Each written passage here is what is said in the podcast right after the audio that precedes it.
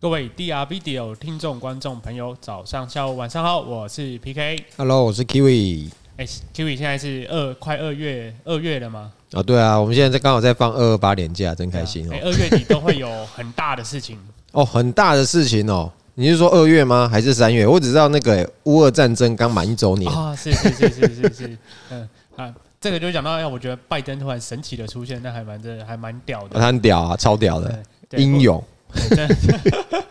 不过他也刚好有跟那个俄国时间有稍微错开一下，嗯，对啊，不然哎，一颗飞弹飞过去，不小心砸过去，哎，哎就 GG 了，哎，就就第三次世界大战了，对对。不过这个是政治的事情，但我我比较我个人是一个科技迷啊，哦，科技业的大事。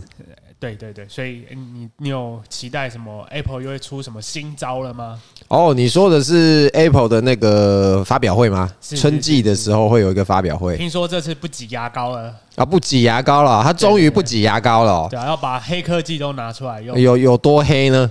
哎，还蛮就期待一下吧。期待一下。每次每次那个新品发表前都是哦天花乱坠，有什么新的新的。哦，不过这次哈，其实有有一个我是倒蛮期待的一个点呐。哦，你看，你说他之前的争议有关，对不对？哦，对对对，因为大家都知道那个苹果的接头，哦，跟大家都是长得不一样。Lighting，哎，然后就很麻烦。你要充电的时候，哦，你就是要去找苹果的线，专门的。哎，而且更更讨厌的是，副厂线呢，有时候还不能用。啊，你说那个接触的问题吗？也不止接触的问题，其实它是里面是有一个晶片哦，它会去去控制、去锁。对啊，你不是没有它授权的那个副厂线哦，它就是不让你用。哦，它会侦，它不是就会跳出来一个嘛？啊，侦测这是不合法装置。插那个插座要认证过后。哎，对，这很麻烦哦。我就哦靠，这个这个玩意儿就是这很讨厌哦。可是你看，像那个安卓的手机啊，哎，他们现在就全面转用那个 USB C 哦，Type C，哎，Type C。然后最重要的是，今年开始。嗯，苹果也要支援那个 USB 的 Type C 了。没错，没错。哎，在欧盟的制裁之下，哎，对，感谢欧盟哦，哎，赞叹欧盟。因为这样子，其实你看哈，这样子的话，我们就是出门呢，那我们带一条 USB C 就好了嘛。哎，真的是一条就搞定了。哎呀，你看我我我前阵子才买了一个滑鼠嘛，哎，它就是用 USB C 的。哦，你看现在现在已经渐渐的，以前旧的。呃，USB Type A 已经越来越少了，哦，然后它的那个 Micro Micro USB 也越来越少，现在都全面转到 USB C 去了，一条就直接搞定。对啊，因为其实这样子也可以减少那个电子垃圾的产生嘛，而且主要是一条就很好用，干嘛搞那么多条？是啊，做就多方便啊。然后你你大家全部都统一嘛，那即使我要做转接啊，那我可能那个 Hub 上面全部都是那个 Type C 就可以用。不过其实这最重要的就是，哎，这个标准也要够好用、够强。哦，有，的确，那个我有特别去看了一下哈，那个原来 Lightning 那个接头啊，跟 USB C 比，哎，真的还是 USB C 比较优秀。嘿，这叫 Lightning 也很久没进步了，就比较旧嘛。那就它唯一的就是它太久了，而且它因为主要跟它接点接点数它不够多。嗯，嘿，那个 Type C 的接点数比较多，它所以它在数据的传输上哦，就就有差异。哦，尤其是如果你要传输到那种影音档案，哦，它是那个数据量比较大的时候，哦，这个这个非常重要，这个非常重要，嘿，所以是不是一个好的规格跟界面哦，这个就就很重要，你才有办法把你的身边的那些周边呐。哦，它才能把它串起来，嗯，更大范围的可以把它串起来，没错，这个其实刚好跟我们今天要分享的主题哦是有相当大的关系啊。没错，就是我们波卡的重头戏中继中继链，中继链。其实我们之前有讲过那个跨链桥哦，那跨链桥里面，其实我们那时候就有提到中继链哦。那今天就是要跟大家讲一下，哎，这个中继链到底是怎么一回事？最长的那一条线，哎，没错。那中继链它其实呃就是。它是一个侧链跟那个公证人的结合的一个方式啦。哦，这样讲好像有点虚幻哦，就是太太太笼统了，大家搞不太清楚。我们就直接这样讲哈。当你有两条区块链的时候，那我们要怎么样让它去做一个资料传换？那个互换哦，可以可以连起来。那我们之前就讲了那个跨链桥有好几个方法嘛。是是是。那中继链的方法，它就是它会把把重要的一些资料。他把它截取出来，变成说，哎，大家就像我们像那个刚刚讲那个 USB C 一样哦，就是我们有个共同的标准哦，那我们在里面做好，大家需要传什么样的资料哦去做设定，然后大家基于这样子的一个标准去互相的传。哦，那这样子的话呢，就可以很方便的去传，它就就像是我们的那个刚刚有讲那个 USB-C，就好辨识。哎，对，而且它的在波卡里面的一个中继链，它的规格是相当的高。哦，它的算法就是因为一开始伍德博士他是在以太坊嘛，所以他以太坊之后他就看就是看到说，哎，这个扩充性来讲，相当的不好做。是，那怎么办呢？那与其与其我在旧的架构上去改，那我不如就是直接创一个新的架构来满足大家这种跨链的需求。是哦，所以就是我们就做了一个中继链哦，Layer 0的中继链。那大家只要接进来哦，那我们界面相同哦，规格相同，就可以很方便的哦，把资料互互相的去做传输。哦，那它我刚刚有提到一个那个公，它有一个。验证人的部分，因为大家都知道区块链里面很重要，就是一个验证的部分嘛。那其他的方式的那个验证呢，它有的可能会委托给第三方啊，是是是。但是或但是这样子会才才是会有一些风险，就是哎，你的第三方真的是可靠的公正第三方吗？就等于又是要检查外包了，哎，对，那个那个就会变成说，哎。只要有一个环节出错，你就很麻烦，就很容易被有安全性的问题啊，会被攻破哦。所以，但是在伍德博士这这个部分的话，他就他就想到，就说，哎，这个原来的那个资料安全呢，我们还是还是让那个在既有的架构下，在原来的区块链去做验证。其实我觉得这就简单浓缩成一句话，就是你们把。区块链的安全性全部交给我们中继链来处理，也就是波卡来处理。哎，对，没错哈。它这样子的话，大家就可以很安心的把它接上去，然后去做使用。但其实，与其而且它这个是是它什么是由他们那个城市的算法哦，是去做控制的，也不是说我们这也不是人为的哦，整个它也是那个呃算法自动产生出来的验证结果。它的那个白皮书上面，它都写。对啊，所以你如果再去看一下它的那个 staking 相关的，哎，全部都写在上面。为什么它的安全性这么强呢？就在那里。对，所以这个是很重要。而且为什么它会发展一个中继链？最大的理由是因为你你现有的很多的平台，它的智能合约是不一样的。哦，大大大家的东西都不一样。你你如果不定一个界面吼，让大家去去统一去做遵守，你的资料就会很难去互换。嗯，其实这个就是大家可以参考我们之前那个 Substrate，就是大就是大部分都在讲这一块东西的东西。嘿，没错，而且其实呃不同的平行链啊，那那个哦，该我们现在哪边就是不同的链，它上面有自己的不同的共识，对，有自己的系统。哦、对，所以你不你们弄一个中继链来讲的话，哦，你光是要把这些那个解决互相不同的那个链。去统一的问题就很麻烦了。其实我觉得最简单理解就是大家出快时间不一样，哎，那你这个要怎么统一？对，这个就很麻烦了。而且你看哦，我假设我现在有三条链啊，是 A 跟 B，我我现在统一了。哦，指数指数要。那那那那我哎又多一条链 C，那怎么办？你要同时你要做什么？A 跟 C 要跨，没错，B 跟 C 也要跨。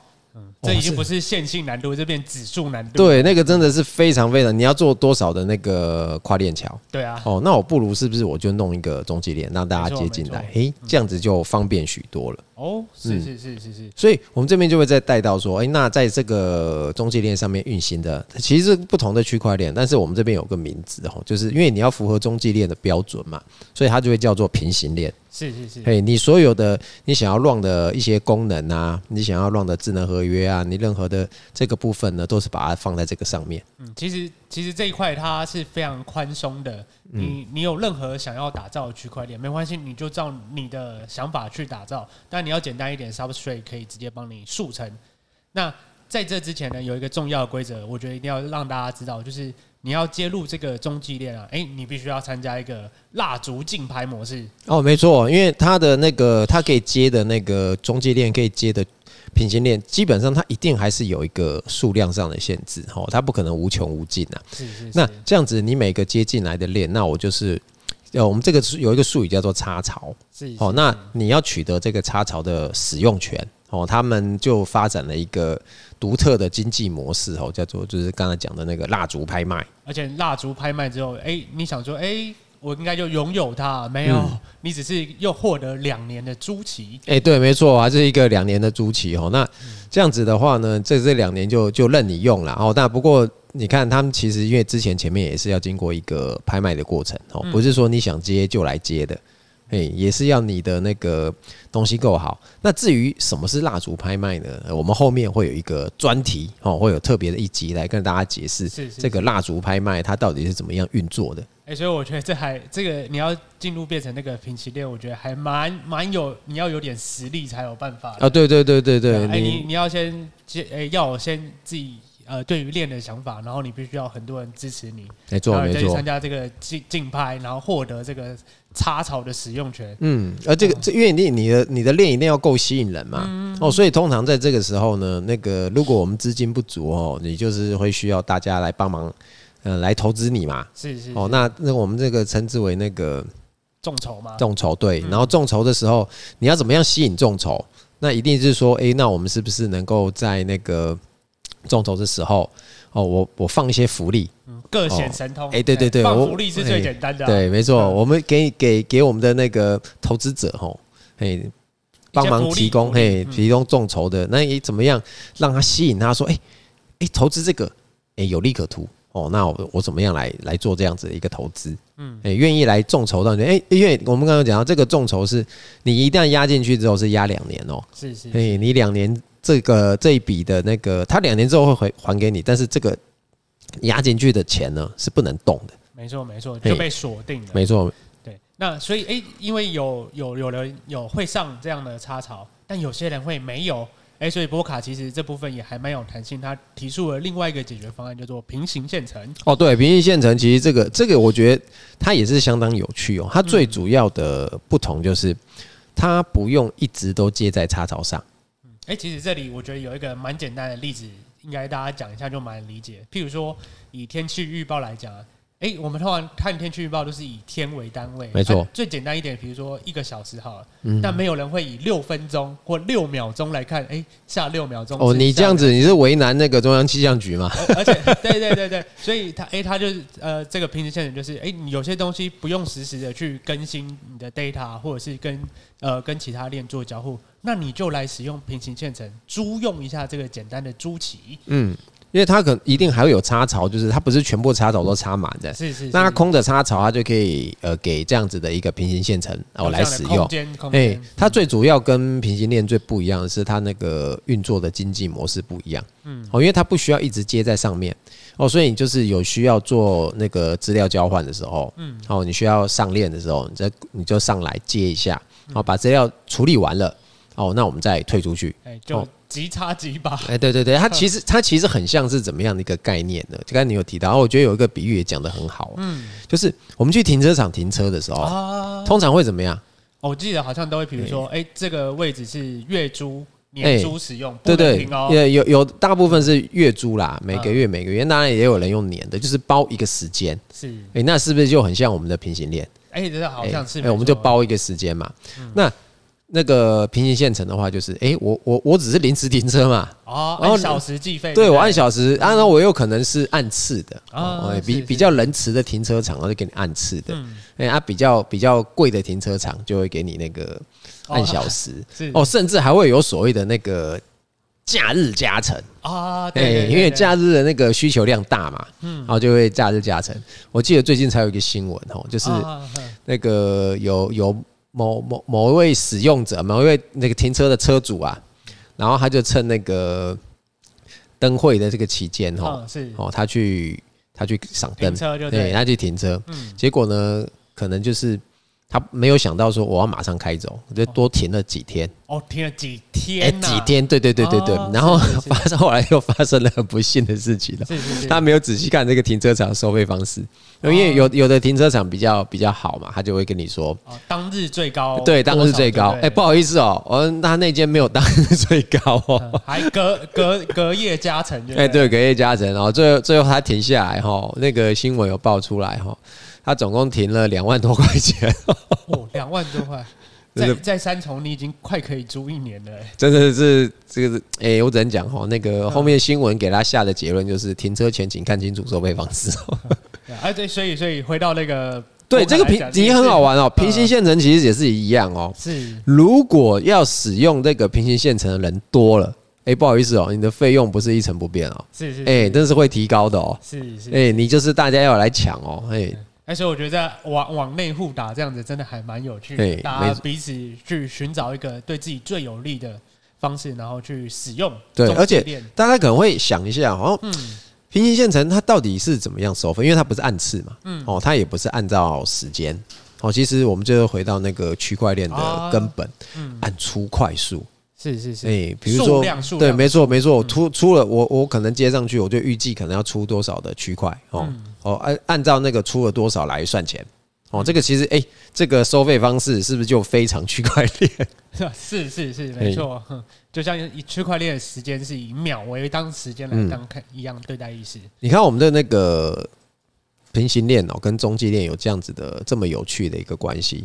然后其实呢，以前有人问过伍德博士一个问题。哎，我觉得这问题还蛮好的哦，就是说，哎，波卡的中继链到底可以有多少个插槽啊？到底有多少个可以接入跟你合作呢？因为大家可能如果对技术上哈比较熟悉的话哦，因为我们刚才已经有提到了，那个如果假设你有三条链的时候，你的那个资料互换哦，就不是说单纯的两条的那个区块链去换的，你可能再多了第三条。哎，那如果你看到一直加上去，那是不是更恐怖？是是是。哦，我我要随时能够呃对接到另外一个链上面去。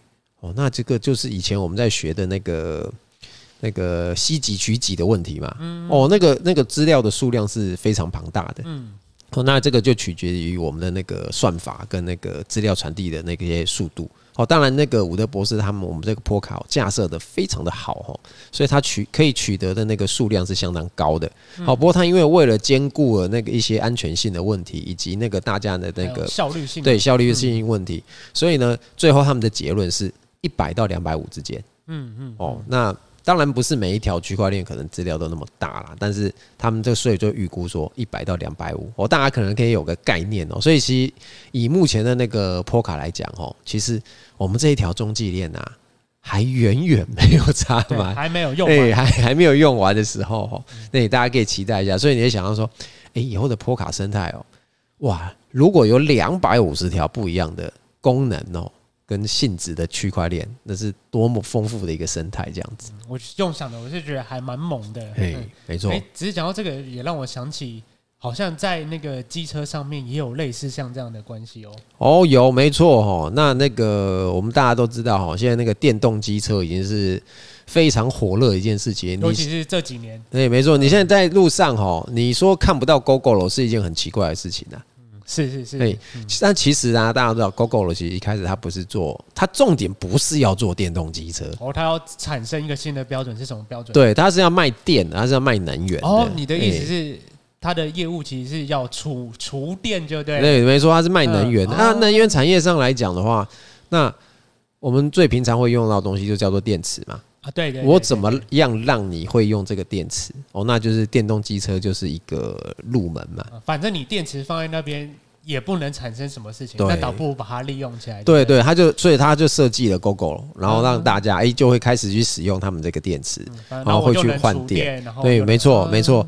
那你看它已经形成了一个电池上的标准之后，嗯，所以你看后面台湾的那个电动机车，哦，像雅马哈。洪嘉腾哦，合作合作，对，他就合作了嘛。哎，你已经有现有的电池了嘛？哎，而且这个电池又做得相当的不错，而且你的换电站很多地方都有，蛮普及的。哦，你已经是一个规格了。嗯，那我其实我不需要另外花钱哦，我去我去打造我自己的那个电池，我还要去弄我自己的换电站，很麻烦嘛。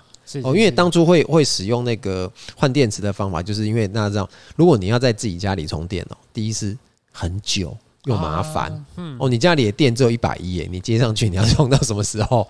你要充很久啊。那再再加上，哎，如果有人他家里不是住一楼的，他可能是住住二楼、三楼、四楼，你要怎么样从你家拉电下来充？没办法嘛，所以他才用换换电池的方法。哦，那但是呢，台湾油价呢就比较不合作哦。也不是不合作，他自己有自己的想法，他也想竞争这个哎，对，他也想要竞争这个能源能源的规格跟标准，他就是那个我们大家知道那个机车大厂光阳。啊，对，他光阳就有自己的一个电池的标准，自己的换电站，对他有自己的换电站，像我我住的地方的巷子口啊，嗯，就有一家那个光阳的那个电动车的门市，然后电动机车的门市，他自己旁边就设了一个他自己的换电站。哦，那那用的电池就就跟人家跟 gogol 就是不一样的，哎，所以你会看到说，哎，果然这个规格这样子的一个东西啊，然后方不方便使用？哦，这个是相当重要的一件事情。哦，所以其实并不是呃，大家在电动机车之争，其实背后有一个更远大、更大的宏。哎，没错，没错，更大愿景。其实你看，要做这种更大的愿景哦，其实在那种家电上面是一模一样的事情。哎，这个我倒是蛮有感觉的。很有感觉是吗？对啊，因为因为因为我之前去还蛮久以前，就是外国住宿，嗯、然后他他进家门前，他就直接呼叫那个智能助理。比如说，Hey Siri，假设以 Siri 来讲，嗯，然后帮我开电灯，然后电灯就冰就开了。哎呦，这么酷哦！然后哎，我要放音乐，冰，然后音乐就出来了。哦，是哦，你不要不小心，现在把你的 Siri 叫起来了。哦，哎，真的叫起来了。哎，等下不对，应该是大家的，说不定都被叫起来。那个，其实，在那个小米哦，小米它现在在广泛的在进军它的那个智能家电哦。打造智能家居，对对，因为因为我自己我有用过小米手机哦，它它非常有趣哦。它如果你是用它的那个家电的话，它可以直接跟你的那个手机去做连线哦，透过 WiFi 接上去，对不对？对，然后它等于就是说，呃，只要在它讯号范围内的，你只要是小米的家用电器，智能的家用电器，嗯，全部可以用手机去连线做控制哦。哦，它用它自己小米的一个规格。